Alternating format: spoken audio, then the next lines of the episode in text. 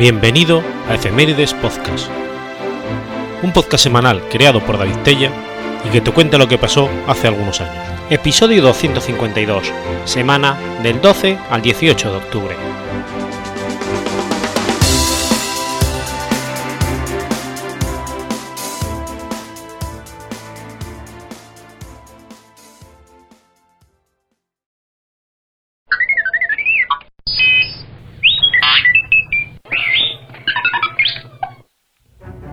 12 de octubre de 1825.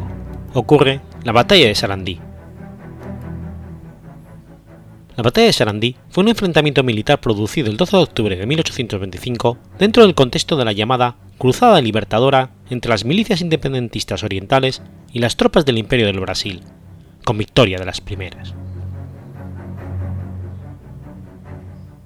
Ocupada la banda oriental por los brasileños en 1820 imponiéndole el nombre de provincia cisplatina, la ocupación militar se mantuvo después de disolverse la unidad con Portugal. Ante esto, los patriotas orientales reanudaron sus esfuerzos para sacudirse del yugo brasileño. Así, tras el desembarco de los 33 en la playa de la Agradecida, el 19 de, marzo, de abril de 1825, reforzado con milicias, Juan Antonio Lavalleja y sus hombres obtuvieron varios éxitos. 24 de abril, liberaron la población de Soriano, el 2 de mayo la villa de Guadalupe y el 8 de mayo establecieron en el sitio la ciudad de Montevideo, dirigido por Manuel Oribe, y el 18 de agosto sitiaron Colonia del Sacramento. La batalla del Rincón, victoria obtenida por Rivera el 24 de septiembre contra las fuerzas brasileñas comandadas por Mena Barreto, significó un importante revés para las fuerzas brasileñas que ocupaban Montevideo, bajo el gobierno del barón Carlos Federico Lecor. Las pérdidas fueron muy importantes en bajas de soldados, armamento y sobre todo por los cerca de 8.000 caballos que Rivera capturó en ese combate. En consecuencia, inmediatamente que la noticia fue conocida, se organizó en Montevideo la salida de un cuerpo de tropas de alrededor de 1.000 soldados brasileños, al mando del coronel Bento Manuel Ribeiro, con el plan de unirse al ejército brasileño que estaba en la campaña, comandado por el general Bento Gonçalves, que tenía una fuerza similar enterado la Valleja, que se encontraba en Durazno, de la salida de tropas brasileñas desde Montevideo, trató de impedir que éstas se unieran a las que bajo el mando de González se desplazaban hacia el sur desde las costas del Río Negro. El hostigamiento de la Valleja intentó sobre la fuerza de González no tuvo éxito, de modo que finalmente ambos ejércitos lograron reunirse. En un gran esfuerzo la Valleja pudo reunir un contingente de número similar al brasileño, y enfrentó al ejército brasileño con las puntas del arroyo Sarandí, terrenos actualmente en jurisdicción del Departamento de Florida, el 12 de octubre de 1825. En la madrugada de ese día, al llegar la valleja a las proximidades del arroyo Sarandí, recibió parte de las descubiertas, las cuales informaban que el enemigo se encontraba a una legua de distancia. El jefe oriental dispuso su línea de batalla con frente sur, ocupando las alturas que dominaban el camino del paso de Polanco del G.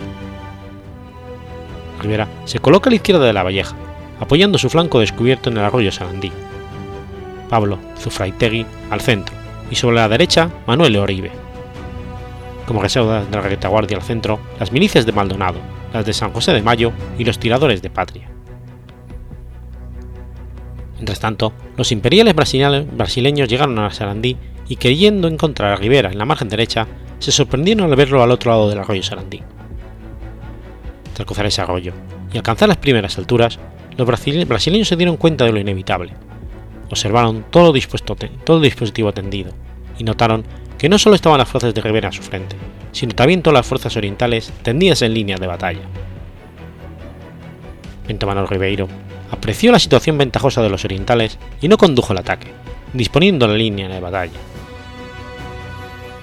El movimiento realizado por el ejército del Imperio de Brasil puso a la Valleja en una mala situación, obligándola a cambiar su frente desde el sur hacia el oeste, pero ante la premio y la rapidez con que se efectuó la maniobra, se perdió el control de la formación, quedando Zufrategui al centro y Manuel Oribe a la derecha. A las 8 de la mañana se inició la acción. La artillería oriental inició el fuego y alcanzó tres disparos a la izquierda del ejército brasileño. Bento Manuel Ribeiro dio la orden de atacar y al toque de degüello, el ejército brasileño se lanzó sobre el ejército oriental. Rivera se adelantó y cargó sobre Bento González, mientras Oribe, en el centro, fue cargado sorpresivamente por las fuerzas imperiales de Álvaro de Lancastre, no pudiendo evitar que los disciplinados escuadrones del ejército imperial se infiltrasen en el dispositivo y llegaran hasta las reservas orientales, maniobra que pudo ser fatal para los intereses de las armas del ejército oriental. Comprendiendo esta situación, la Valleja tomó a su cargo las reservas y las impulsó entre los brasileños, metiéndose en sus filas y arrollándolos hasta el centro de las formaciones, dividiendo su dispositivo en dos. La derecha oriental atacó y desorganizó a la izquierda de los brasileños, que trataban de buscar apoyo en su centro. De ese modo, las fuerzas de la Castre fueron flanqueadas por las tropas de Ribeira y las milicias de San José de la Reserva Oriental que iban en persecución de los dispersos de Bento González. Así Oribe se pudo reponer y contraatacar. La confusión del enemigo fue enorme y su dispersión completa. Los brasileños que esperaban el fuego de las armas orientales se hallaron de pronto cargados por la caballería que los obligó a huir y los persiguió sin descanso. Como consecuencia de ello, los orientales ya constituidos en el Congreso de la Florida y habiendo solicitado previamente la reunificación con las Provincias Unidas del Río de la Plata, lograron despertar el interés de las Provincias Unidas. Congreso General Constituyente reunido en la ciudad de Buenos Aires aprobó el 24 de octubre una ley de reincorporación de la banda oriental a las Provincias Unidas del Río de la Plata, volviendo a denominar con el nombre que le había dado José Gervasio Artigas, Provincia Oriental. Actualmente, a pocos kilómetros de donde tuvo lugar la batalla, está la pequeña ciudad llamada Sarandí Grande.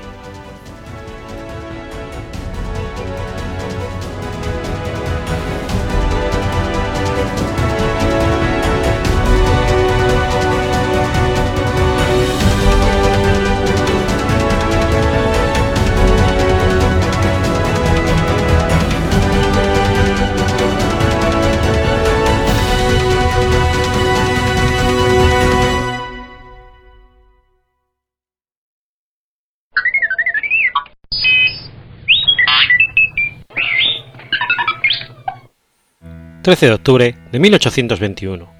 Nace Rudolf Virchow. Rudolf Ludwig Karl Virchow fue un médico patólogo, antropólogo, político y biólogo alemán. A menudo, a menudo es considerado el padre de la patología moderna, porque su trabajo ayudó a refutar la antigua creencia del humorismo. También es considerado uno de los fundadores de la medicina social y pionero del concepto moderno del proceso patológico al presentar su teoría celular, en la que explicaba los efectos de las enfermedades en los órganos y tejidos del cuerpo, enfatizando que las enfermedades surgen no en los órganos o tejidos en general, sino de forma primaria en células individuales. Asimismo, acuñó el término toda célula proviene de otra célula. En 1861 fue elegido miembro extranjero de la Royal Swedish Academy of Science y en 1892 le fue concedida la medalla Copley de la Royal Society. Fue nominado al Premio Nobel de Medicina en tres ocasiones. En 1848, Rudolf demostró la falsedad de la creencia de que la flebitis, inflamación de las venas, causa la mayoría de las enfermedades.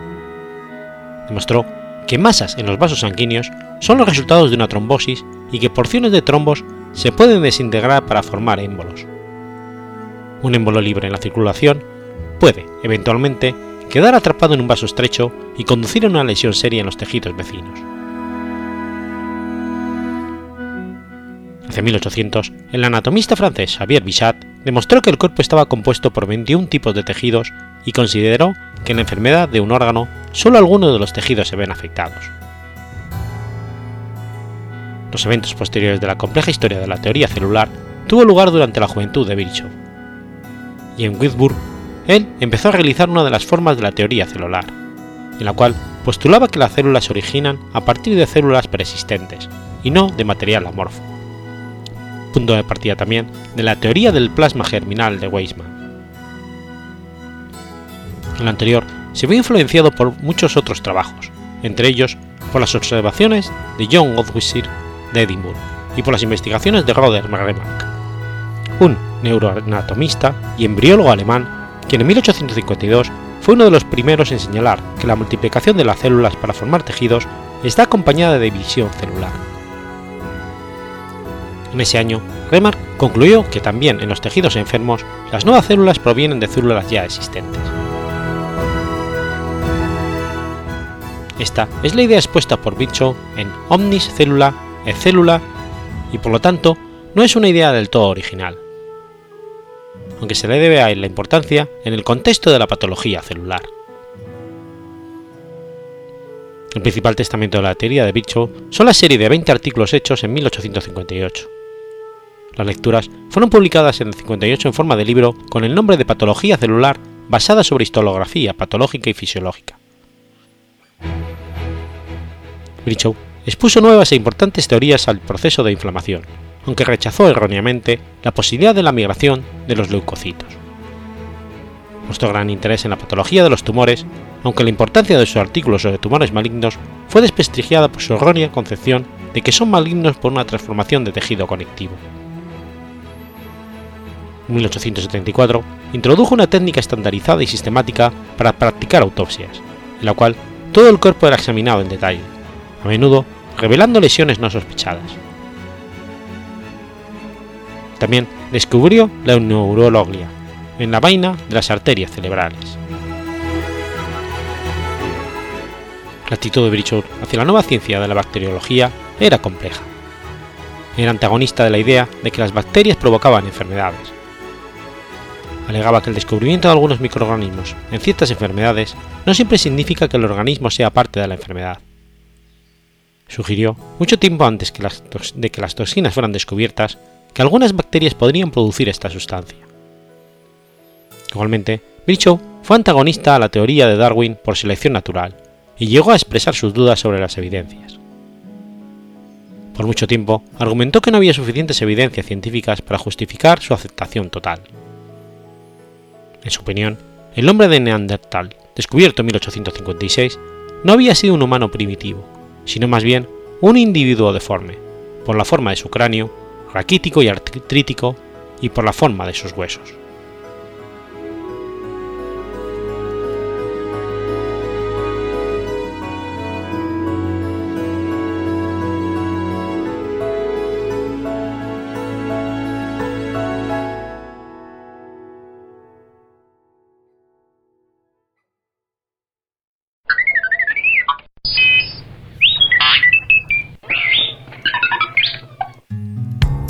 14 de octubre de 1066.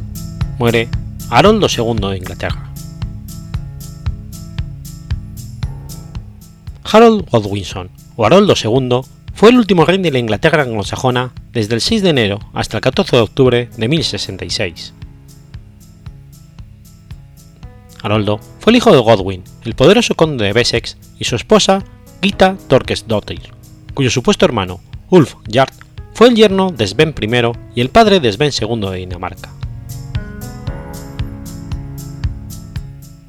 Godwin y Gita tuvieron varios hijos, especialmente sus hijos Sven, Haroldo, Tostig, Gyrth y Leodwyd y una hija, Edith de Wessex, que se convirtió en reina consorte de Eduardo el Confesor.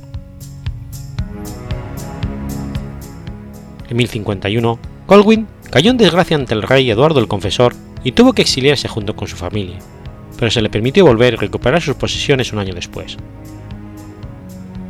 En 1053, Godwin murió y Haroldo le sucedió como conde de Wessex. Al unir este territorio a sus dominios, en Anglia Oriental, Haroldo se dirigió como el señor de todo el sureste de Inglaterra, controlando directamente un tercio del reino y siendo la figura más poderosa del país tras el propio monarca. Asimismo, Haroldo fue elevado al cargo de primer ministro del rey en 1058, amplió aún más sus tierras con la incorporación del condado de Hereford. Se valió entonces de su creciente poder para oponerse a la influencia de los nobles normandos sobre el rey. Entre 1062 y 1063, dirigió al ejército anglosajón en una exhaustiva campaña contra el último reino celta independiente de Gales, Gwynedd.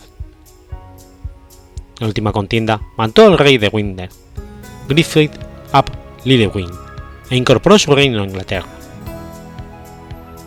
En marzo de 1064 se casó en York con la viuda de Greenfield, Edith de Mercia, naciendo de este matrimonio dos hijos gemelos póstumos. Pero Haroldo estaba casado entonces con la bellísima Edith Swan Neck. Este matrimonio no fue aprobado por la Iglesia, pero pudo llevarse a cabo porque la ley la danesa, imperante en el este de Inglaterra desde la conquista vikinga del siglo IX, permitía la poligamia. De este enlace nacieron cinco hijos. Ese mismo año, Haroldo se enfrentó a su hermano Tostig en Utubria, que se había rebelado contra Eduardo, derrotándolo y obligándolo a exiliarse. Pacificó así el reino, pero jamás se reconciliaría con su hermano a pesar de que poco después le restituyó sus tierras.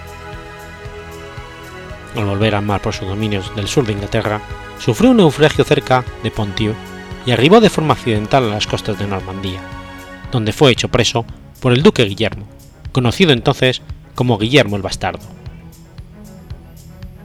Guillermo, como primo del rey Eduardo, aspiraba a sucederle, ya que el viejo monarca no tenía hijos.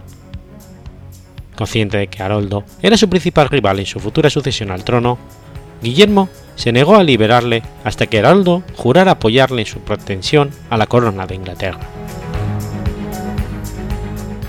Eduardo había sido ambiguo en su sucesión, aunque le había prometido el trono a su primo. Poco antes de morir, comenzó a recomendar fuertemente la elección de su yerno Haroldo como su sucesor. Con el fin de forzar su apoyo, Guillermo hizo firmar a Haroldo sobre reliquias sagradas, cosa que no le reveló hasta después de que terminase de hacerlo. En el futuro, si Haroldo accedía finalmente al trono de Inglaterra, Guillermo podía invocar este juramento forzado y declararle la guerra por haber faltado a su palabra y honor. De vuelta a Inglaterra en 1065, Haroldo se enfrentó nuevamente con Tostig. Molesto profundamente con su hermano, decidió apoyar una revuelta en Notubria que derrocó a Tostig y le sustituyó por el noble Morcar. Tras esta acción, se ganó el apoyo de muchos nobles sajones en su candidatura como heredero, pero la relación con su hermano se rompió definitivamente. A partir de entonces, Tostig comenzó a buscar el apoyo de Harald III, Ardred de Dinamarca y Noruega, que también aspiraba al trono inglés, con el fin de que se enfrentase a su propio hermano. Eduardo el Confesor murió el 5 de enero de 1066. En el mismo lecho de muerte, el Wittenargemot, la asamblea de notables que ayudaba al rey en el gobierno, reconoció a Haroldo como el nuevo rey de Inglaterra, reinando como Haroldo II. Pocos días después de su coronación, el cometa Halley fue visible en toda Inglaterra, lo que se consideró un mal augurio para el nuevo reinado que, que se iniciaba. Los rivales de Haroldo no se quedaron faltos de respuesta ante su coronación. Con el fin de reconciliarse en el último momento con su hermano, Haroldo ofreció a Tostig un tercio de Inglaterra. Tostig le preguntó entonces cuánto le daría al rey de Noruega, a lo que Haroldo le respondió diciendo, seis pies de terreno son mucho más de los que él necesita, a pesar de que él es más alto que la mayoría de los hombres. Tostig rechazó la oferta y decidió apoyar la invasión noruega que se avecinaba, comandada por el propio rey Harald III y su hijo Olaf. Sin embargo, en la batalla de Stamford Bridge, cerca de York, librada el 25 de septiembre del 1066, los húscares de Haroldo consiguieron destruir la mayor parte de las fuerzas invasoras, matando a 4.500 noruegos, entre los que se encontraban Tostig y Harald III Hardrade. El hijo de este, Olaf, fue hecho prisionero y Haroldo solo le permitió volver a su patria tras firmar una declaración en la que prometía no invadir Inglaterra jamás. Quedaba ocuparse de Guillermo. El duque de Normandía había hecho una campaña masiva en contra de Haroldo, al que definió como un hombre sin honor por haber faltado a su juramento. Esgrimiendo este la promesa que Eduardo le hiciera en 1052, Guillermo formó un ejército de 7.000 hombres y una flota invasora de 600 naves que arribaron al sur de Inglaterra el 28 de septiembre, apenas tres días después de la batalla sobre el puente de Stamford. Con el fin de bloquear la marcha de Guillermo hacia Londres, Haroldo descendió con su ejército a toda prisa hasta salirse al paso de la cercanía de Hastings. Durante los momentos iniciales de batalla, Haroldo llevó las de ganar, pero perdió el control sobre sus tropas y no pudo dominar el contraataque normando. Murió luchando junto a sus hombres en plena batalla. El tapiz de Bayeux, tejido para conmemorar la victoria normanda, refleja a Haroldo muriendo tras sufrir el impacto de una flecha en un ojo. No se puede asegurar que tal hecho ocurriera realmente, y probablemente sea un añadido para reflejar el perjuicio de Haroldo. Durante la Edad Media, la muerte por el impacto de una flecha en la cabeza estaba asociada popularmente a la falta de palabra. Fuese una flecha o una espada, la causante de su muerte, lo cierto es que su cabeza quedó destrozada tras la batalla, pero su cadáver pudo ser reconocido por una mancha de nacimiento. Fue enterrado en la abadía de Baltan, en Essex, con honores reales. El sepulcro se ha perdido hoy en día y nadie sabe dónde reposan actualmente sus restos. Se sabe que los dos hijos gemelos de Haroldo llegaron a adultos y que marcharon el exilio tras la coronación de Guillermo el Conquistador como nuevo rey de Inglaterra. Pero después de eso, nadie sabe con exactitud cuáles fueron sus suertes. El destino de Gita de Bessex, nacida de Edith Cuello de Cisne, se conoce mejor. Casó con Vladimir II de Monomarco, gran príncipe de Kiev, y sus descendientes gobernaron amplias zonas de Polonia y Rusia.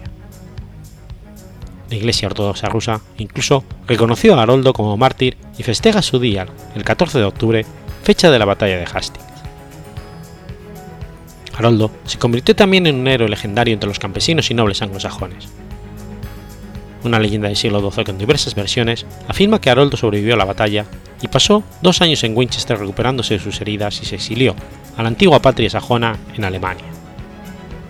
Allí vivió como un ermitaño bajo el nombre de Christian hasta llegar a la vejez, momento en que regresó a Inglaterra y se instaló en una caverna de Dover. Allí habría confesado su verdadera identidad en el momento de recibir la extremaunción.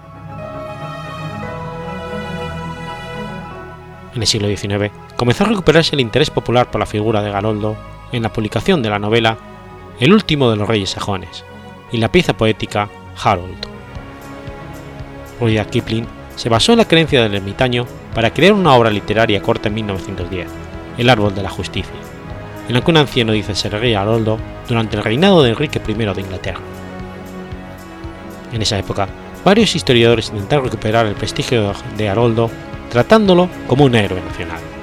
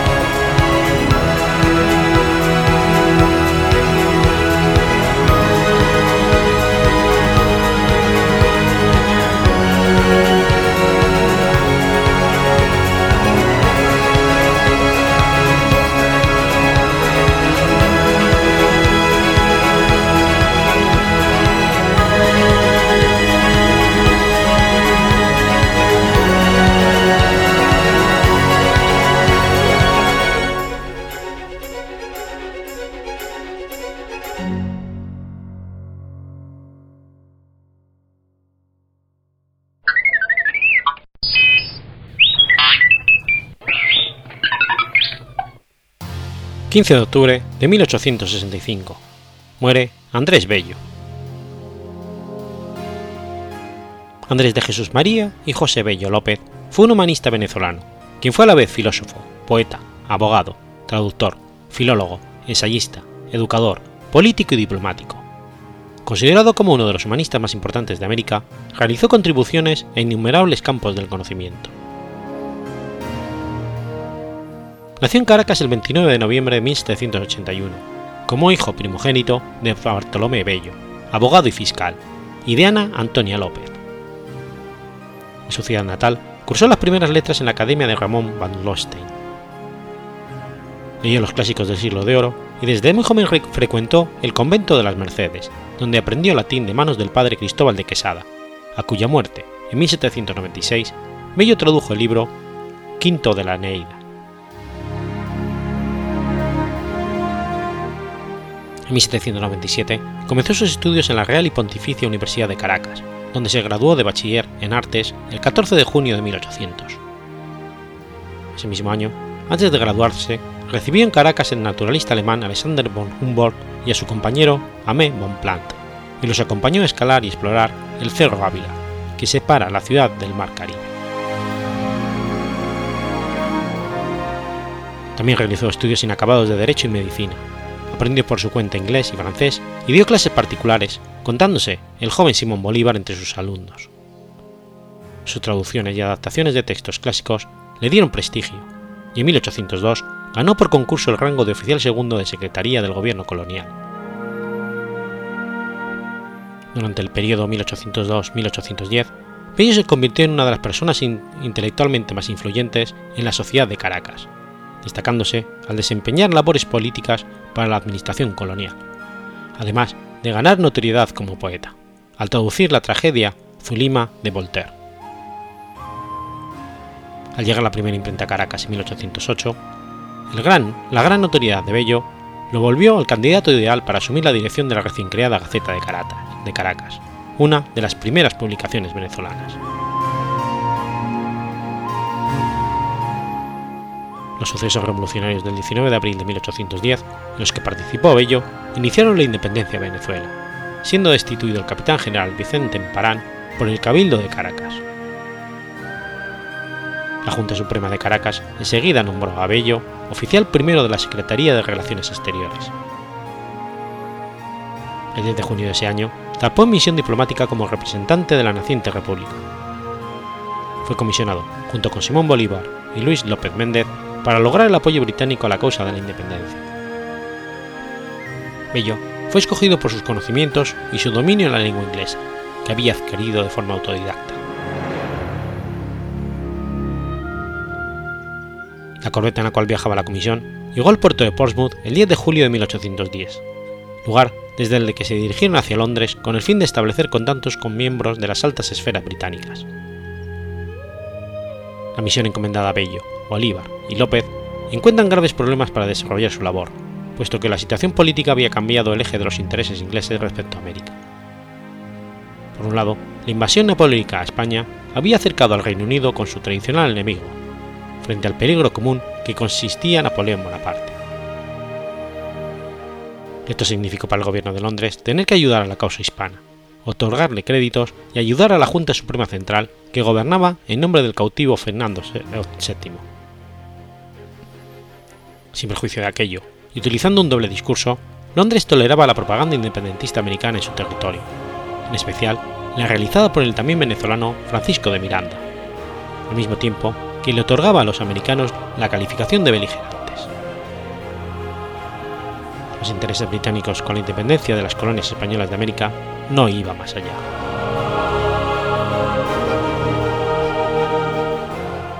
Con estos antecedentes, la delegación venezolana fue recibida por el canciller británico Richard Wesley, hermano del duque de Wellington, en cinco entrevistas no oficiales realizadas en su domicilio particular. La postura británica fue clara, y desde el principio dieron a entender que en esos momentos el apoyo político a la causa de la independencia era imposible, y trataron de desviar las negociaciones hacia acuerdos comerciales más acordes con los intereses británicos, en un intento además de presionar a España para que les dejase comerciar libremente sus colonias. Otra de las razones para permitir el recibimiento informal de la embajada venezolana era el de evitar que los mismos tuvieran que recurrir a la ayuda francesa, pese al escaso interés mostrado por Bonaparte hacia la región. El fracaso de la misión provoca el regreso de Bolívar al Nuevo Mundo, con el fin de sumarse a la guerra que reciaba entonces con el continente. Bello y López quedan entonces a cargo de la embajada, empezando a vivir diversas penurias económicas ante la cada vez más escaso aporte realizado por el gobierno de la naciente república. En esta época, Bello empieza a desenvolverse dentro de la sociedad londinense, trabajando una breve pero influyente amistad, durante el escaso tiempo que confluyeron en dicha ciudad con Francisco de Miranda. Este aprovechó los amplios conocimientos de Bello para sumar a distintos actores a la causa, Miranda en aquella época residía bajo el amparo británico en Londres, con el fin de escapar de la constante persecución española, quien lo había convertido en uno de sus principales enemigos. Bolívar, López y Bello fueron recibidos por Miranda en su casa de Grafton Street, a donde, a donde concurrieron reiteradamente con el fin de acceder a las esferas de influencia que Miranda había desarrollado. Otro de los personajes que ejercería una amplia influencia sería su amigo José María Blanco White, protegido de Lord Holland. Sería este último, bajo instancias de Blanco, quien le proporcionaría cierta estabilidad a Bello, al contratarlo como su bibliotecario y profesor particular. Junto con este, se desempeña en el periódico Español, que no abogaba por una independencia total de España. En tal medio, se desempeñó como redactor, en su calidad de tal, tomó contacto con personajes como Francisco Antonio Pinto, futuro presidente de Chile, Antonio José de Irisarri, encargado de negocios de Chile y quien impulsaría su viaje a Santiago, Servando Teresa de Mayer, con quien colaboraría en el español, James Mill, economista y político escocés y padre de John Stuart Mill, Jeremy Bentham, filósofo inglés, padre del utilitarismo, y los españoles Vicente Salva, Bartolomé José Gallardo Antonio Puigblach. Pese a la ayuda recibida por Blanco White, la situación económica de Bello se hacía cada vez más precaria. En 1812 manifiesta su intención de regresar a Venezuela, pero el gran terremoto que asoló Caracas el 26 de marzo de 1812 no permitió aquello e impidió además que su familia pudiera ayudarlo, dada la pérdida de buena parte del patrimonio familiar. Para agravar más la situación, la derrota patriótica y la caída de la Primera República significan el fin de todo apoyo económico desde América y el encarcelamiento de su amigo Francisco de Miranda. Ante tales descalabros, Andrés Bello presentó una solicitud de amnistía que tentativamente había anunciado el gobierno español ante el fracaso momentáneo de la independencia americana. La solicitud aparece presentada en la Embajada Española en Londres, fechada el 31 de julio de 1813. Petición de Bello no tuvo ningún resultado, al año siguiente, trabó relación por medio del español con el sacerdote Servando Teresa de Mayer, destacado revolucionario mexicano que publicaría varios textos en defensa de la causa americana. Además, se relacionó con Francisco Antonio Pinto, quien en esos momentos se encargaba como agregando comercial de la capital británica. Este le dio a conocer a Bello que los patriotas chilenos se habían inspirado en el poema épico de la Araucana, Alonso de Ercilla, para su causa. Pinto, quien anteriormente se desempeñaba como agente comercial, había sido comisionado por el gobierno de Chile como su agente, primero en Buenos Aires y después en Londres. En este lugar confrontó, al igual que Bello, la caída del gobierno patriota tras la derrota de Rancagua, que sumió a Pinto en una situación de grave carestía. Pese a encontrarse en una situación similar, Bello ayudó en todo lo posible, junto a Manuel de Sarratea, al infortunado diplomático. Así, trabaron los dos una profunda amistad, siendo Pinto uno de los escasos miembros de su círculo cercano. De regreso a Chile, Pinto tomaría parte de las victorias patrióticas en Chacabuco y Maipú, formando parte de la cúpula política del país. En 1827, ante la renuncia del capitán general Ramón Freire a la primera magistratura, Pinto es elegido como presidente de Chile durante su breve ejercicio del cargo, en vísperas de la Guerra Civil y la derrota liberal en Lircay, en uno de sus últimos decretos, nombra a Bello como oficial segundo del Ministerio de Hacienda de Chile, cargo que no ocupó. En mayo de 1814, Bello contrajo matrimonio con la, con la inglesa de 20 años Mary Ann Boyland. Esta unión nacieron sus primeros tres hijos, Carlos, Francisco y Juan Pablo Antonio su vida familiar se ve constantemente afectado por la falta de sustento, que intenta mejorar solicitando un empleo al gobierno de Cundinamarca en 1815, y al que las Provincias Unidas del Río de la Plata al año siguiente. En este último caso, el trabajo fue concedido a Bello, pero por razones poco claras nunca lo asumió en propiedad. Su situación alcanzaría en 1816 a mejorar un poco al recibir alguna ayuda por parte del gobierno británico, con lo que pudo realizar algunas investigaciones en la biblioteca del Museo Británico. En ese lugar se encontraba trabajando cuando Thomas Bruce, conde de Elgin, presentó los mármoles del, Partenón en 1819. Al año siguiente, colaboró con James Mill en la transcripción de los manuscritos de Jeremy Bentham. Su esposa se vio afectada por la tuberculosis, enfermedad de la que falleció el 9 de mayo de 1821, seguida por su hijo Juan Pablo en diciembre de aquel año.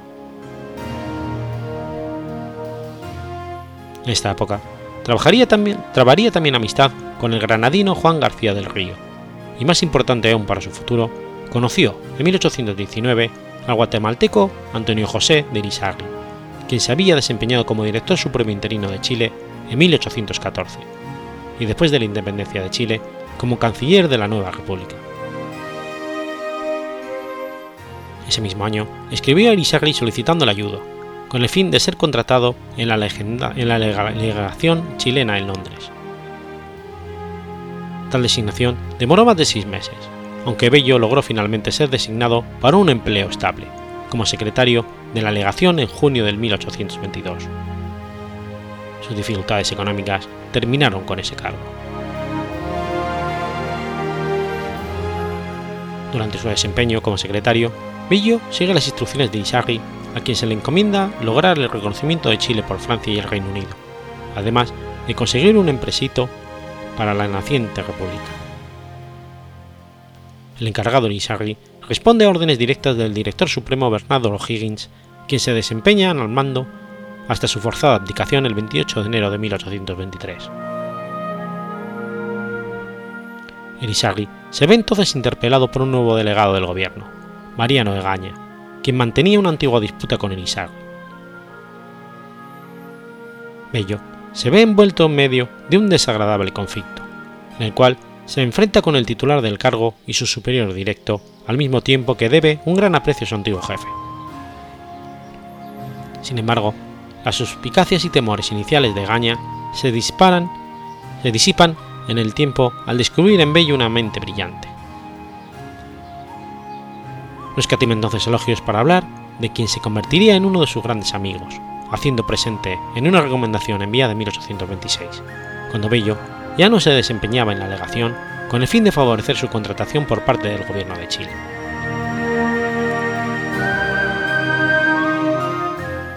Durante esta época, Bello realizó una buena parte de su trabajo como escritor y poeta, dirigiendo y redactando en gran medida El Censor Americano, la Biblioteca Americana y siendo el director del repertorio americano. Todas estas obras constituyen, por muchos, la más grande manifestación europea del pensamiento americano, en la cual se publican diversas y variadas obras sobre ciencias eruditas, filología, estudios de críticas y análisis. En ellas se publican dos de los grandes poemas de Bello, La locución a la poesía del 23 y La agricultura en la zona tórrida de 1826. Se desempeña la legación chilena hasta el 25, cuando termina su contrato.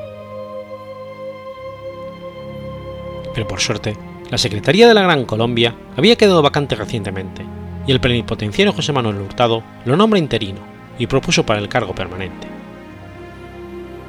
El ministro de Relaciones Exteriores Pedro Gual aprobó el contrato de Bello el 9 de noviembre de 1824, y Bello tomó el cargo el 7 de febrero del 25. Este golpe de suerte, sin embargo, no resultó como esperaba. Por un lado, debido a la crisis financiera en América, el modesto sueldo de Bello le era pagado irregularmente. Por otro, su relación con Simón Bolívar se deterioró progresivamente por circunstancias tanto presentes como pasadas.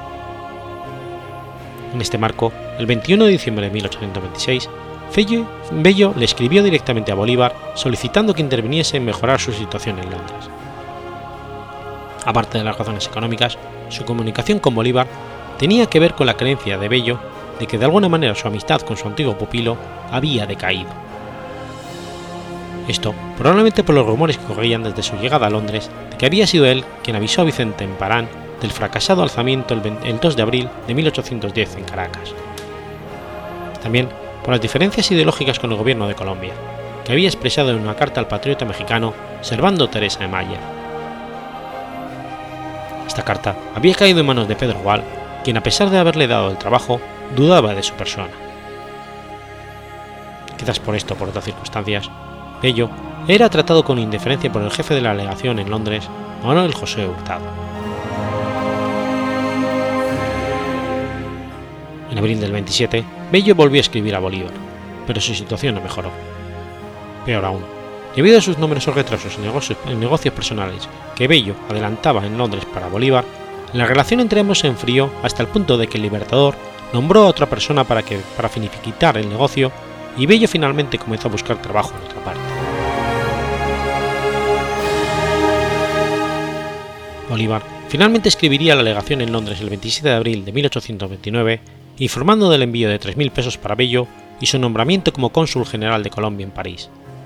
Pero entonces ya era demasiado tarde.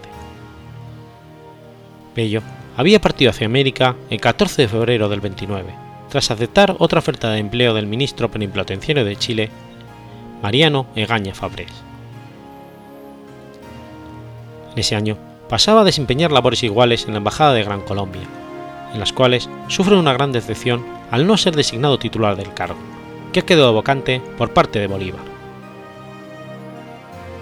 En su intercambio episcolar, Bello manifiesta su decepción por lo sucedido, manifestando su deseo de abandonar de manera definitivamente Europa.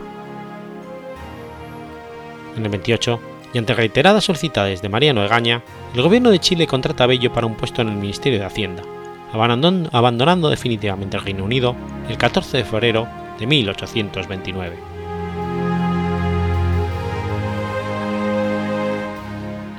Bello llegó a Chile junto con su esposa Isabel Antonia Dunn, con quien había contraído matrimonio en febrero del 24.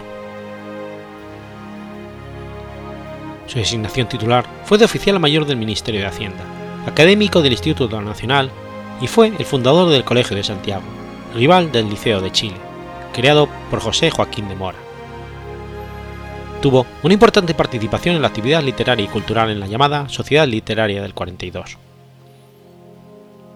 Ese mismo año, con la fundación de la nueva Universidad de Chile, se le otorgó el título de primer rector. Colaboró con la edición del diario El Araucano entre 1840 y 60, siendo el medio cultural de referencia casi obligada en aquella época. Participó en el debate y polémica sobre el carácter de la educación pública junto con Domingo Faustino Sarmiento. En estos años, durante su estadio en Chile, publicó sus principales obras sobre gramática y derecho, y recibió distintos reconocimientos por tal labor, siendo el más importante el recibido en el 51, cuando fue nombrado miembro honorario de la Real Academia Española. Se desempeñó como senador de la ciudad de Santiago entre 1837 y el 64. Fue el principal y casi exclusivo redactor del Código Civil chileno, considerado una de las obras más originales de la legislación americana. De su obra literaria destaca su tradición libre de la oración por todos, de Víctor Hugo, considerada por muchos la mejor poesía chilena del siglo XIX.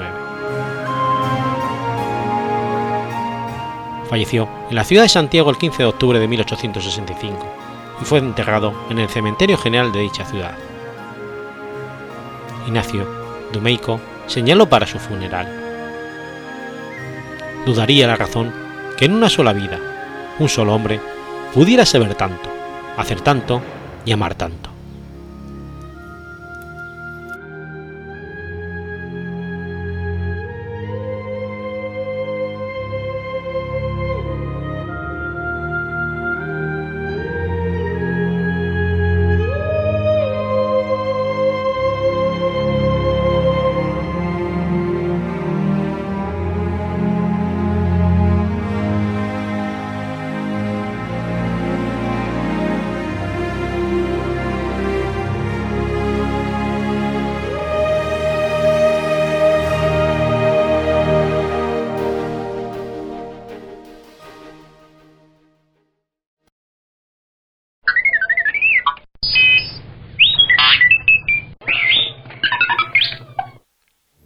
16 de octubre de 1863.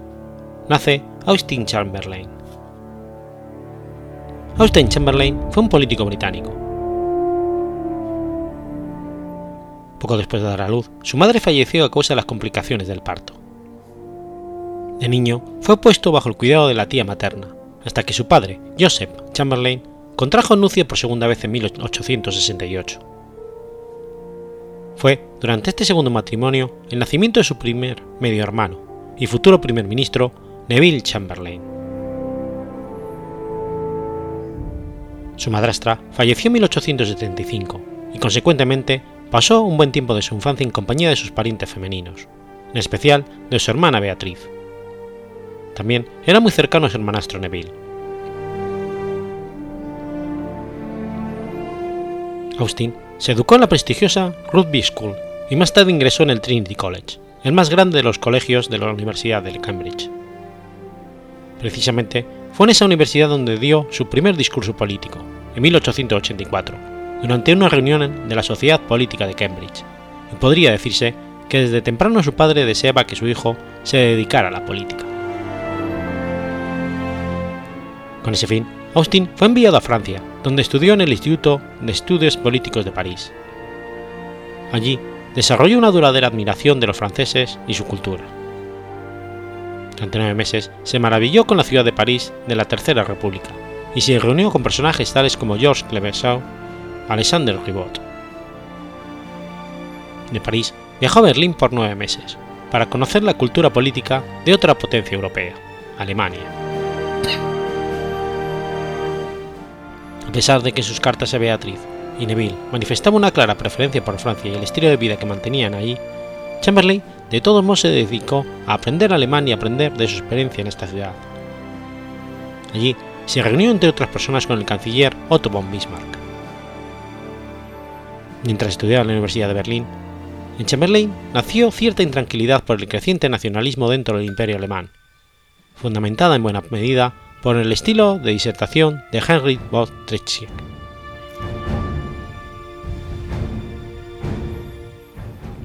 En 1888, muy a su pesar por dejar atrás a sus nuevos amigos, regresó al Reino Unido, atraído en gran parte por la posibilidad de formar parte del Parlamento. En 1892 fue elegido diputado de la Cámara de los Comunes por el Partido de la Unión Liberal, representando a East Worcestershire. A partir de entonces, ocupó varios cargos políticos. Fue canciller del Exchequer y el secretario de Estado para la India. Entre 1918 y 19 formó parte del gabinete de guerra. Un hecho importante en la carrera parlamentaria de Austin fue su participación en la disputa por el liderazgo de la Alianza Conservadora. Tras dos derrotas electorales sucesivas en 1910, el líder del Partido Unionista Liberal, Arthur James Balfour, fue obligado a renunciar a su posición en noviembre de 1911. Chamberlain era uno de los candidatos más populares para sucederlo como líder del conservador. Disputado el puesto con Andrew Bonar Law, Walter Long y Edward Carson. De ellos, solo Chamberlain y Long tenían posibilidades de ganar. Aunque Balfour deseaba que Chamberlain ocupara el cargo, tras un temprano escrutinio se descubrió que Long ganaría por un pequeño margen. Después de un corto periodo de campaña interna, Chamberlain decidió retirarse de la disputa por el bien del, dividido partido, convenciendo también a Long de hacer lo mismo en favor de Bonar Law, quien fue consecuentemente electo por voto unánime como candidato formal del puesto. La decisión de Chamberlain, aunque le impidió conseguir el liderazgo del partido y posiblemente el cargo de primer ministro, contribuyó en gran medida a conservar la unidad dentro de los partidos conservador y liberal unionista en un periodo de incertidumbre. En primavera de 1921, Bonar Law, argumentando un mal estado de salud, dejó el liderazgo de la rama conservadora del gobierno de Lloyd George. Entonces, Chamberlain le sucedió como el líder del partido de la Cámara de los Comunes, renunciando a su puesto de canciller del Exchequer en favor de Sir Robert Hort. Parecía que finalmente Chamberlain podía aspirar al cargo de primer ministro, pero la coalición de George se vio debilitada por una serie de escándalos y la mala conclusión de la guerra anglo-irlandesa. En 1921, los conservadores estaban muy descontentos con la coalición y querían formar parte de un solo partido. En otoño del 22, Chamberlain, en ese entonces muy cercano a Lloyd George, enfrentó una rebelión de diputados nobles, liderados en gran medida por Stanley Baldwin, destinada a expulsar a, Joyce, a Lloyd George. Finalmente, en octubre del mismo año, Chamberlain prefirió renunciar al liderazgo del partido antes de actuar contra lo que creía que era su deber. Fue reemplazado por Andrew Bonar Law. Tras la renuncia de Bonar Law en el 23, asumió el liderazgo del partido Stanley Baldwin. Tras el éxito de las elecciones del 24, Baldwin formó un nuevo gabinete en el que constataba Chamberlain como ministro de Asuntos Exteriores, creo que ocupó del 24 al 29. En un difícil periodo en el marco de las relaciones internacionales, Chamberlain no solo enfrentó el fin de la Entente Cordiale, ocasionado por la invasión francesa del Ruhr, sino también la controversia sobre el Protocolo de Ginebra, que amenazaba con diluir la soberanía británica sobre la imposición de sanciones económicas de la Sociedad de Naciones. Sin embargo, a pesar de la importancia histórica de estos hechos, la fama de Chamberlain se debe principalmente a su actuación en las negociaciones del que iba a ser conocido como el Pacto de Lonarco, de 1925. Con el objetivo de mantener el estatus de posguerra de Occidente, Chamberlain respondió favorablemente a los acercamientos del canciller alemán Gustav Stresemann para que el Reino Unido garantizase la frontera occidental de Alemania. Junto con Aristide Briand de Francia, Chamberlain y Stresemann se reunieron en Locarno en octubre de 1925 y firmaron un acuerdo mutuo para resolver cualquier diferencia entre países por medio del arbitraje y nunca recurrir a la guerra. Por sus servicios, Chamberlain no solo recibió el Premio Nobel de la Paz, sino también fue hecho caballero del Orden de la Liga. Asimismo, Chamberlain aseguró el acceso del Reino Unido al pacto Bryan-Kellogg. No obstante, no fue tan juicioso al manifestar cierta simpatía hacia la Italia fascista de Mussolini. Después de la resignación del gobierno de Baldwin tras la elección de 1929, Chamberlain renunció a su puesto como ministro de Relaciones Exteriores y se retiró del gobierno.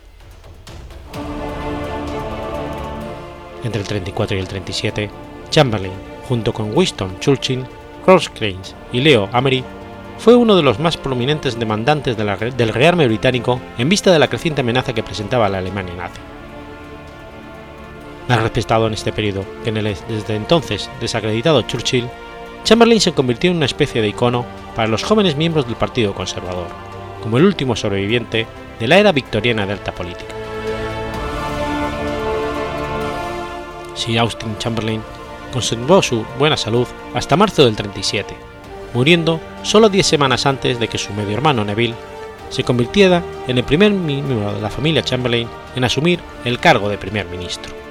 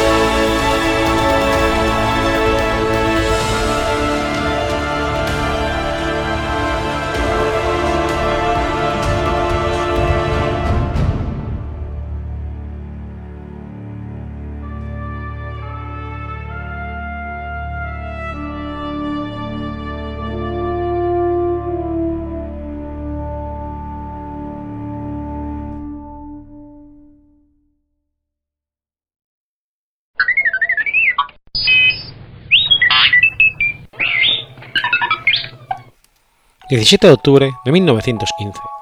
...nace Arthur Miller. Arthur Asher Miller fue un dramaturgo y guionista estadounidense y figura controvertida en el teatro estadounidense del siglo XX. Fue hijo de una familia de inmigrantes judíos polacos de clase media. Su padre, Isidore, poseía una próspera empresa textil, lo que permitió a la familia vivir en Manhattan, junto a Central Park.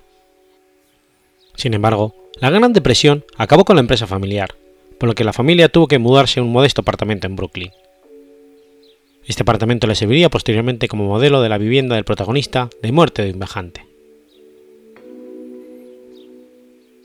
Acabado el bachillerato, trabajó en el almacén de repuestos para automóviles para poder costearse la universidad. Estudió periodismo en la Universidad de Michigan, en la cual recibió el primero de los premios de su vida, el premio Amery Opswood, gracias a uno de sus primeros trabajos, Honors at Down. En el 38, tras su graduación, se trasladó nuevamente a Nueva York, donde se ganó la vida escribiendo guiones radiofónicos. Se casó en tres ocasiones, el 5 de agosto de 1940 con su novia del colegio Mary Slattery, hija católica de un vendedor de seguros. La pareja tuvo dos hijos. El matrimonio se divorció en el 56. También estuvo casado con Marilyn Monroe y con la, fotógrafa de prensa Ingrid Morat. Con Ingrid tuvo dos hijos, el segundo de los cuales nació con síndrome de Down y fue internado en cuestión de días en una institución pública. Miller jamás hablaba de este hijo y mostraba escaso o nulo interés por él. Solo lo reconoció en su testamento, haciéndole heredero a partes iguales con sus tres hermanos. A los 28 años, estrenó su primera obra en Broadway, la comedia Un hombre con mucha suerte, que solo estuvo en cartelera en cuatro representaciones. En el 47, estrena Todos eran mis hijos, la cual permaneció en cartelera durante casi un año y recibió en el 48 el premio de la crítica otorgado por el Círculo de Críticos de Teatro de Nueva York. En esta obra denuncia el cinismo de las empresas armamentísticas. Ya desde sus primeros títulos deja entrever lo que sería el elemento fundamental de toda su obra, la crítica social, que denuncia los valores conservadores que comenzaban a sentarse en la sociedad de los Estados Unidos. Su consagración definitiva se produce en 1949 con Muerte de un viajante, en la que denuncia el carácter ilusorio del sueño americano. La obra fue galardonada con el premio Pulitzer, con tres premios Tony y de nuevo con el de la crítica de Nueva York. En la década de los 50 fue víctima de la caza de brujas, acusado de simpatías comunistas por Elia Kazan. Rehusó revelar los nombres de los miembros de un círculo literario sospechoso de tener vínculos con el Partido Comunista ante la Comisión de Actividades Antiamericanas del 56, acogiéndose a la protección constitucional. A pesar de las presiones que sufrió, Miller no dio ningún nombre, declarando que aunque había asistido a reuniones en el 47 y firmado algunos manifiestos, no era comunista. En mayo del 57 se declaró culpable de desacato al Congreso por haberse negado a revelar nombres de supuestos comunistas. Sin embargo, en agosto del 58, el Tribunal de Apelación de los Estados Unidos anuló la sentencia, de forma que no tuvo que ingresar en la cárcel. La atmósfera de aquel tiempo se plasmó en las brujas de Salem. En esta obra se sirve de un acontecimiento real del siglo XVII para atacar la caza de brujas dirigida por el senador McCarthy, de la que él mismo fue víctima. También en la década de los 50 publicó Recuerdo de dos lunes y Panorama desde el puente, llevada con éxito al cine y al teatro y con la que obtuvo su segundo premio Pulitzer. En el 61 escribe el guion de Vidas Rebeldes, escrito para su mujer, Marilyn Monroe, y llevado al cine por John Huston, contando además con, con Montgomery Cliff y Carl Gable. Esta sería la última película de Marilyn y de Gable, fallecidos ambos poco después del rodaje. En el 64, Miller reflejó los cinco atormentados años de relación con Marilyn en la controvertida Después de la caída, con el carácter autodestructivo de la protagonista, Maggie. en el 70 fue el comienzo de una etapa de oscuridad, en la cual fue etiquetado de anticuado, moralista y sermoneador. En el 76 se escribe y publica En el punto de mira, novela que en palabras del mismo Miller fue escrita con, cierta urgencia, dada la atmósfera antisemita, resurgida en esos momentos.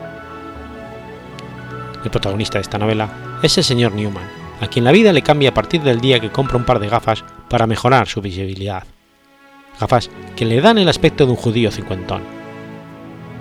Newman, quien ha, despedido a cierta secretaria de apellido judío por órdenes estrictamente superiores, vivirá en carne propia el fruto podrido del odio racial, practicado por una sociedad aparentemente civilizada, políticamente correcta, pero con un trasfondo cruel e hipócrita.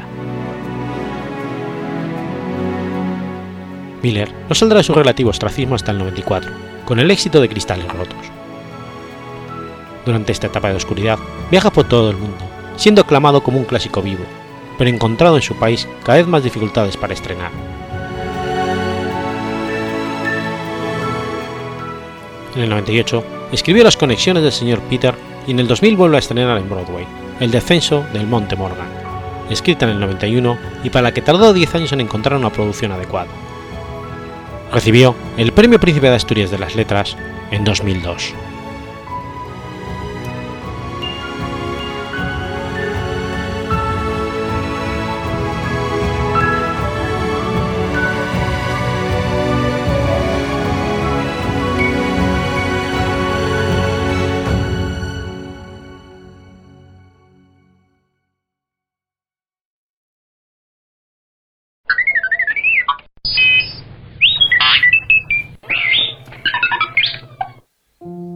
18 de octubre de 1035. Muere Sancho Garcés III. Sancho Garcés III, apodado el Mayor o el Grande, fue rey de Pamplona desde el año 1004 hasta su muerte. Su reinado es considerado la etapa de mayor hegemonía del reino de Pamplona sobre el ámbito hispano-cristiano en toda su historia. Sus padres fueron García Sánchez II el Temblón y la reina Jimena Fernández, hija de Fernando Bermúdez, conde de Cea, y la condesa Elvira Díaz de la Casa de Saldaña. La estrecha relación entre los reyes pamploneses, León y Castilla, hizo que de sus cuatro abuelos uno fuese vascón y el resto leoneses o castellanos. Según la documentación de la que se dispone, Sancho debió de nacer entre el 992 y el 996. Pasó la infancia en la época de las últimas campañas de Almanzor en torno al año 1000, al que su padre se enfrentó continuamente, aliado al conde de Castilla. Sus principales influencias en esta época y en los primeros tiempos de su reinado fueron su madre Jimena, leonesa, y su abuela paterna Urraca, hija del conde castellano Fernán González. Cuando desapareció su padre alrededor del año 1000, se produjo un interregno que dominó un primo de su padre, Sancho Ramírez de Viguera, Sancho Garcés ascendió al trono entre el 3 de noviembre de 1004 y el 1 de marzo de 1005, aunque quizá fue proclamado rey antes, a la muerte de su padre. Por entonces no contaba más de 12 años. Heredó el reino de Pamplona con el condado de Aragón bajo la tutoría de un consejo de regencia integrado por los obispos, su madre y su abuela Urraca Fernández. El reino lo formaban por entonces tres regiones bien diferenciadas, los territorios del antiguo reino en torno a Pamplona ampliados hacia Guipúzcoa, Aragón y las tierras riojanas. La extensión del reino apenas había cambiado desde la muerte de Sancho Garcés I en el 925. No obstante, esta situación cambiaría con el nuevo rey, puesto que tras la muerte de Almanzor en 1002, el Estado califal cordobés se hallaba en una profunda crisis interna que concluiría con su abolición en 1031. Los reinos cristianos aprovecharían la nueva situación de debilidad de los andalusíes para revertir el estado de sumisión y permanente temor ante Córdoba, que en el caso pamplonés se había prolongado durante varios reinados sucesivos. Las tornas habían cambiado. Sancho III tenía su residencia en Nájera, que desplazó a Pamplona como corte y capital del reino, y se le considera el primer rey europeísta, ya que extendió, sus relaciones más allá de los Pirineos con el Ducado de Gascuña, y aceptó las nuevas corrientes políticas, religiosas y intelectuales de Europa. En el 1010 realizó la primera visita de un monarca peninsular al norte de los Pirineos desde la invasión musulmana del 711. Acudió a Sainton, donde se reunió con el rey de Francia y varios señores francos. Fue el primer rey navarro en establecer relaciones con el papado romano que mantuvieron y estrecharon sus sucesores, poniendo fin a los tres siglos de aislamiento eclesiástico de la península. favoreció la extensión por sus territorios de la reforma clunicense. Estableció una amistosa relación episcolar con el abad de Cluny, Odilon. La difusión del sistema clunicense por los territorios de Sancho se realizó mediante la formación de algunos monjes, previamente aragoneses en él. La aprendieron residiendo en Cluny durante cierto tiempo, antes de regresar a sus monasterios. Su reinado coincidió con la crisis del califato de Córdoba, iniciada la muerte de Almanzor y terminada con el principio de los reinos de Taifas. Durante la minoría de edad del rey, Pamplona solo fue objeto de una de las campañas de los hijos de Almanzor, la que Abd al-Malik al-Mazufar emprendió contra Sobrarbe y el condado de Ribagorza en el 1006, donde dejó algunas guarniciones. Durante el corto periodo en que dominó el califato su hermano y sucesor, Anderramán Sanchuelo primo carnal de Sancho, el reino no fue atacado. El hundimiento del califato y el desencadenamiento de la guerra civil en el Al-Ándalus eliminaron la amenaza casi continua que había supuesto aquel y permitieron el afianzamiento de la regencia pamplonesa. El peligro musulmán desapareció durante varias décadas. Pretendió la unificación de los estados cristianos, bien por vínculos de vasallaje, bien bajo su propio mando. Modificó el trazado del Camino de Santiago, que por entonces atravesaba Álava y evitaba por seguridad las tierras riojanas, sometidas hasta entonces a las incursiones musulmanas.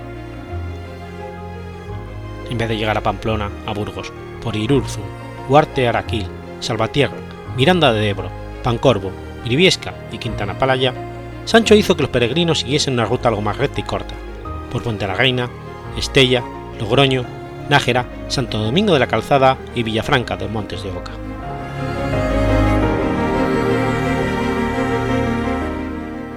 Inició un periodo de relaciones cordiales con el Condado de Castilla, facilitadas por su matrimonio con Uniadona, la hija primogénita del conde castellano Sancho García. Este matrimonio, que se había celebrado ya para el año 1011, cuando el rey era ya mayor de edad, nacieron García Sánchez III de Pamplona, quien sucedió a su padre, Fernando, Gonzalo y Jimena, reina de León al casarse con Bermudo III.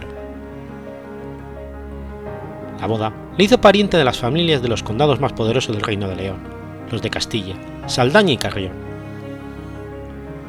Antes de su casamiento con Uniadona, Sancho había tenido un hijo natural, Ramiro, que fue aceptado en la familia y al que se otorgó un título real, el de Regulus. El suegro, del joven Sancho, Sancho García de Castilla, estaba entonces en el apogeo de su carrera militar. El 8 de noviembre de 1009 había entrado en Córdoba junto con huestes bereberes para poner en el trono cordobés a uno de los pretendientes omeyas, al que mantuvo bajo su protección.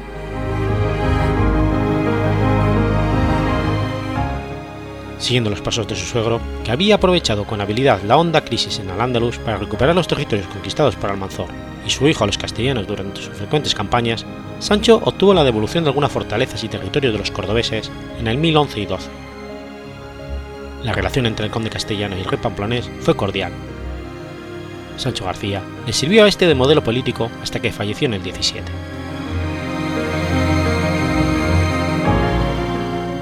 En el 1016, los enviados de Santo el Mayor y de Sancho García, conde de Castilla, Fortuno Ochoa, de los Cameros, y Nuño Álvarez de Bureba, respectivamente, establecían mediante acuerdo los límites entre el Reino de Navarra y el Condado de Castilla en el tramo riojano-soriano, frontera que arrancaba en el Monte San Lorenzo y concluía en Garray y el Duero. Concluyeron a favor del rey navarro las disputas sobre el trozo de control de la zona riojana de San Millán de la Cogolla, donde Castilla tenía gran influencia desde los tiempos de Fernán González, como se puede comprobar en la documentación de San Millán. Durante un siglo, la frontera permaneció en paz y sin cambios. Asimismo, Sancho III apoyó el matrimonio entre García Sánchez, hijo y heredero del conde de Castilla, y Sancha de León. Cuando García acudió a León para desposarse en 1029, fue asesinado.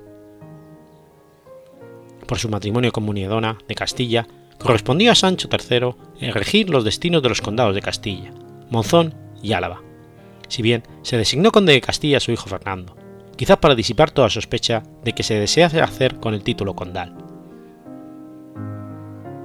Los nobles castellanos, a cambio de reconocer la autoridad de Sancho por su matrimonio con Muriandona, insistieron en mantener su identidad y en tener un señor que no fuese a heredar la corona navarra, condiciones que Sancho aceptó. Aunque nunca pasó de conde de Castilla, pasó de hecho a gobernar su territorio. En vida de García, sin embargo, se había apoderado de, de parte del condado.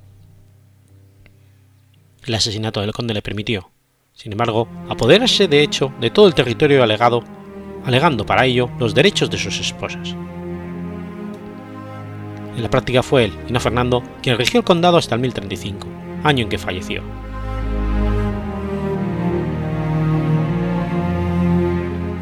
Casi de inmediato, y utilizando las antiguas reclamaciones castellanas al dominio de la tierra de Campos, se apoderó de los condados de Saldaña, Carrión y Monzón en la segunda mitad del 29. Desde el año 1030 aparece rigiendo las tierras del condado de Cea. El territorio de Cea además entraba dentro de su influencia, ya que la madre de Sancho el Mayor era hermana del conde de Cea, Pedro Fernández, muerto alrededor del año 1028. Conquistó Astorga y León. Aunque durante mucho tiempo se consideró que Sancho se tituló Imperator, se trata de una teoría que sostuvo en 1935 Germán de Iruña y fue seguida por numerosos autores, tomando como base una moneda atribuida a su reinado con la inscripción Imperator, acuñada en Nájera. Pero dicha moneda sería un ejemplar único, y actualmente se considera posterior a Sancho el Mayor, emitida durante el reinado de Alfonso VII de León, por lo que la base que se sostenía de que se tituló Imperator carece de fundamento. El 21 de diciembre de 1034, Sancho restauró la sede pelentina, encomendando a Ponce, obispo de Oviedo, su organización. aprovechó las dificultades internas de Sobrave y Ribagorza para imponer sus intereses como descendiente de Dildis de Pallars y marido de Muniadona, que era nieta de Aba de Ribagorza. Las tierras de Sobrarbe, asoladas por el califato, fueron incorporadas al reino de Pamplona hacia el 1015. A la muerte de Guillermo Isárnez de Ribagorza, entre finales del 17 y comienzos del 18, Sancho Garcés se hizo con el control del territorio ribagorzano correspondiente a Guillermo Isárnez, ya que su esposa era sobrina de la condesa mayor. Esta, la rival de Sancho al trono condal, vio sus aspiraciones frustradas por las rápidas maniobras militares del rey pamplonés, que le permitieron hacerse con la mayor parte del condado en el 1017 y 18.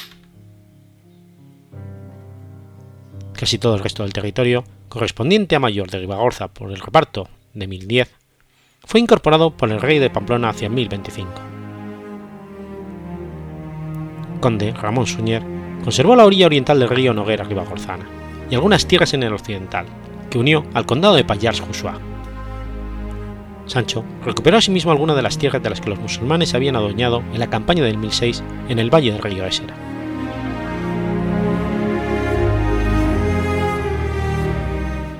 Sancho fue el principal enemigo de la taifa de Zaragoza, surgida al desmembramiento del califato de Córdoba y regida por los tuyibíes. Los combates entre pamploneses y zaragozanos fueron continuos y de suerte alterna. Cuando murió el primer emir tuyibí, Mundir I, en el 1022, Sancho aprovechó para apoderarse de algunos territorios fronterizos de escasez y extensión, en la zona de Sobrarbe y Ribagorza. La enemistad de los dos estados continuó durante el reinado del siguiente emir, Yahya al-Muzaffar. El principal logro de Sancho no fue conquistar grandes territorios a los musulmanes, pues las ganancias de territorio fueron mínimas, sino unificar los esfuerzos militares de los condados, que después, con su hijo Ramiro, constituyeron el reino de Aragón, y erigir una poderosa línea de defensa fronterizas que permitió el aumento de la población y la concentración de recursos para conquistas futuras. Bajo su mandato, el reino cristiano de Nájera Pamplona alcanzó su mayor extensión territorial, abarcando casi todo el tercio norte peninsular, desde Astorga hasta Ribagorza.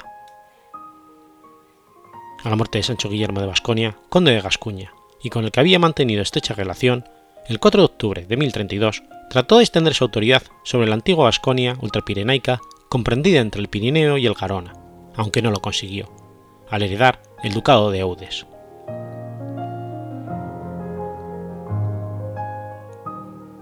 Las relaciones con León se estrecharon gracias a la boda de una hermana de Sancho, Urraca Garcés, con el viudo Alfonso V, que se celebró en el 1023. Aunque la nueva doctrina canónica prohibía los matrimonios entre personas que tuviesen algún antepasado común en siete generaciones, Sancho soslayó la prohibición para celebrar el matrimonio, En el 1028 murió Pedro Fernández, el último conde de Cea descendiente de Fernando Bermúdez. No quedaban descendientes masculinos, y el gobierno de la región recayó en Sancho, ya que su madre Jimena era hija de Fernando Bermúdez. A partir de finales del 32 aparece como señor de León y Astorga, probablemente por influencia de su hermano Urraca, viuda de Alfonso, que debió de llamarlo en auxilio suyo y de su hijastro Bermudo III ante las sublevaciones que se produjeron tras morir el rey leonés. A principios del 35 se retiró de los territorios leoneses que recuperó plenamente Bermudo, quien casó por entonces con la hija de Sancho, Jimena Sánchez. A finales del año anterior, poco antes de devolver el territorio a Bermudo, Sancho restauró el obispado de Palencia que había existido en tiempos de los visigodos, pero había desaparecido por despoblación de la zona en el siglo VIII. Encargó esta tarea a un monje catalán, Poncio, obispo por entonces de Oviedo y muy legado a la Casa Real Pamplonesa que seguía la liturgia romana, y no la tradicional mozárabe, símbolo de la relación de Sancho con las corrientes religiosas europeas del momento. Falleció el 18 de octubre de 1035, aún bastante joven, sin que se esperase su muerte, pues el mayor de sus hijos y heredero, García, viajaba por entonces a Roma para cumplir un voto que había hecho. Su lugar de enterramiento aún constituye objeto de controversia, puesto que tanto el monasterio de San Salvador de Oña como el Panteón de los Reyes de San Isidro tienen tumbas, tumbas que afirman corresponder a este monarca, y hay fuentes escritas que documentan ambas tesis. Aún así, la mayoría de los historiadores consideran que Sancho está enterrado en Oña, según Martínez Díez, fue su hijo Fernando el que se encargó de trasladar el cadáver del rey al monasterio de Oña y de presidir las exequias por el rey muerto. Su esposa le sobrevivió al menos 31 años y falleció en el verano del 66. Por entonces ya habían fallecido todos los hijos varones del matrimonio y probablemente solo vivía Jimena, viuda del rey leonés Bermudo.